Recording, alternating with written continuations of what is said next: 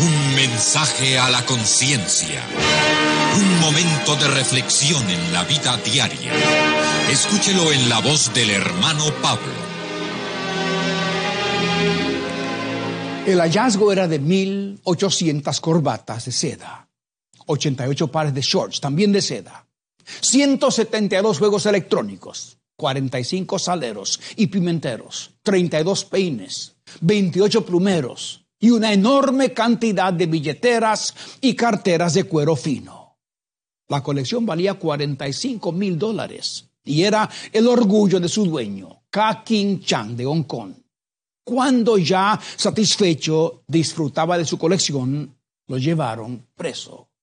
Todas esas cosas eran cosas robadas a lo largo de ocho años.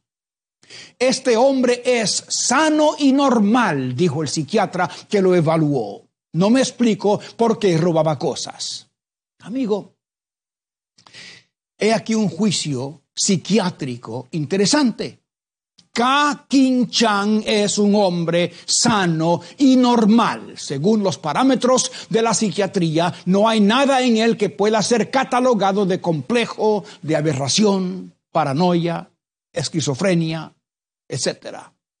Culto y educado e inteligente, hombre de negocios, es completamente sano y normal. Pero roba. Y además de robar, miente.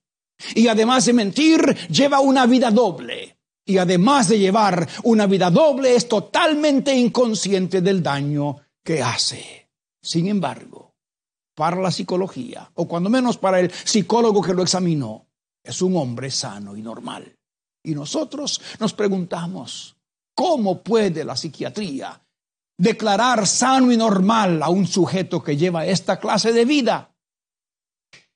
Si ponemos a este hombre bajo el escrutinio de las eternas e inmutables leyes de Dios, no es sano y normal. Es un pecador.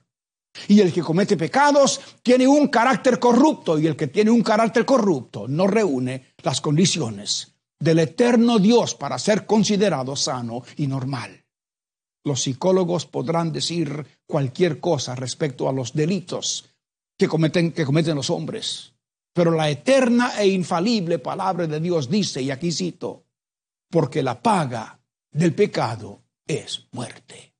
O sea, mi amigo, la Biblia considera el pecado ser el causante de muerte y si el pecado es lo que causa la muerte, entonces es una enfermedad. Y más aún, es enfermedad mortal. El pecado no es el producto de alguien que se puede calificar como sano y normal. Dios determina con justicia lo que es bueno y lo que es malo, lo que es aceptable y lo que no es aceptable. Y Dios dice que todos los hombres necesitan ser transformados. Esa transformación es necesaria porque el hombre está enfermo. Solo Jesucristo puede limpiar al injusto. Cristo, mi amigo, ya pagó en la cruz del Calvario el precio de su limpieza. Él quiere verlo sano.